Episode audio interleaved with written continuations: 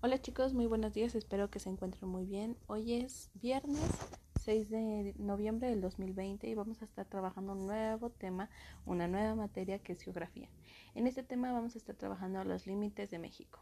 Los continentes son grandes extensiones de tierra, muy, muy, muy grandes, separadas por, por los océanos o por algún tipo de límite, en este caso terrestre están divididos en territorios llamados países. Por ejemplo, en el lugar donde vivimos actualmente se llama Estados Unidos Mexicanos y es uno de los tantos países que existen en nuestro mundo.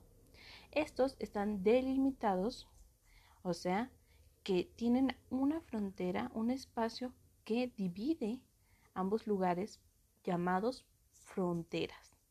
Las fronteras pueden ser de dos tipos, naturales, que se utilizan como límites elementos de la naturaleza, ya sea ríos, montañas u océanos, y también pueden ser artificiales, que son construidos por el ser humano como son muros, cercas o monumentos. Nuestro país, que es Estados Unidos mexicanos, como ya se los mencioné, se localiza en el continente americano. Su territorio incluye numerosas, muchas, muchas islas que están delimitando nuestras fronteras naturales y artificiales.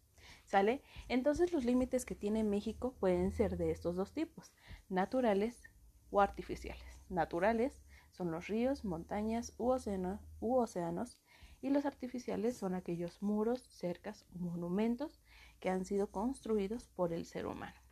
En su cuadernillo de trabajo he enviado dos actividades. En la primera van a tener que identificar qué tipo de, de límite les mandé.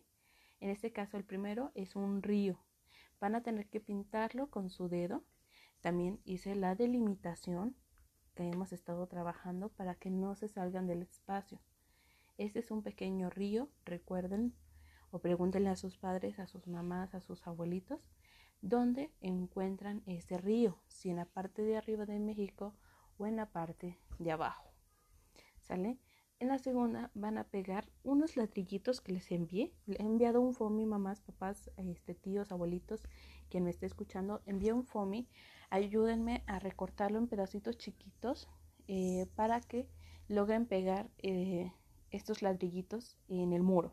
El muro, recuérdenlo, es otro tipo de límite que tiene México. ¿Sale? Y se llama artificial. Entonces, el río es natural y el muro es artificial. Si tienen alguna duda, envíenme un mensajito y se los voy a responder.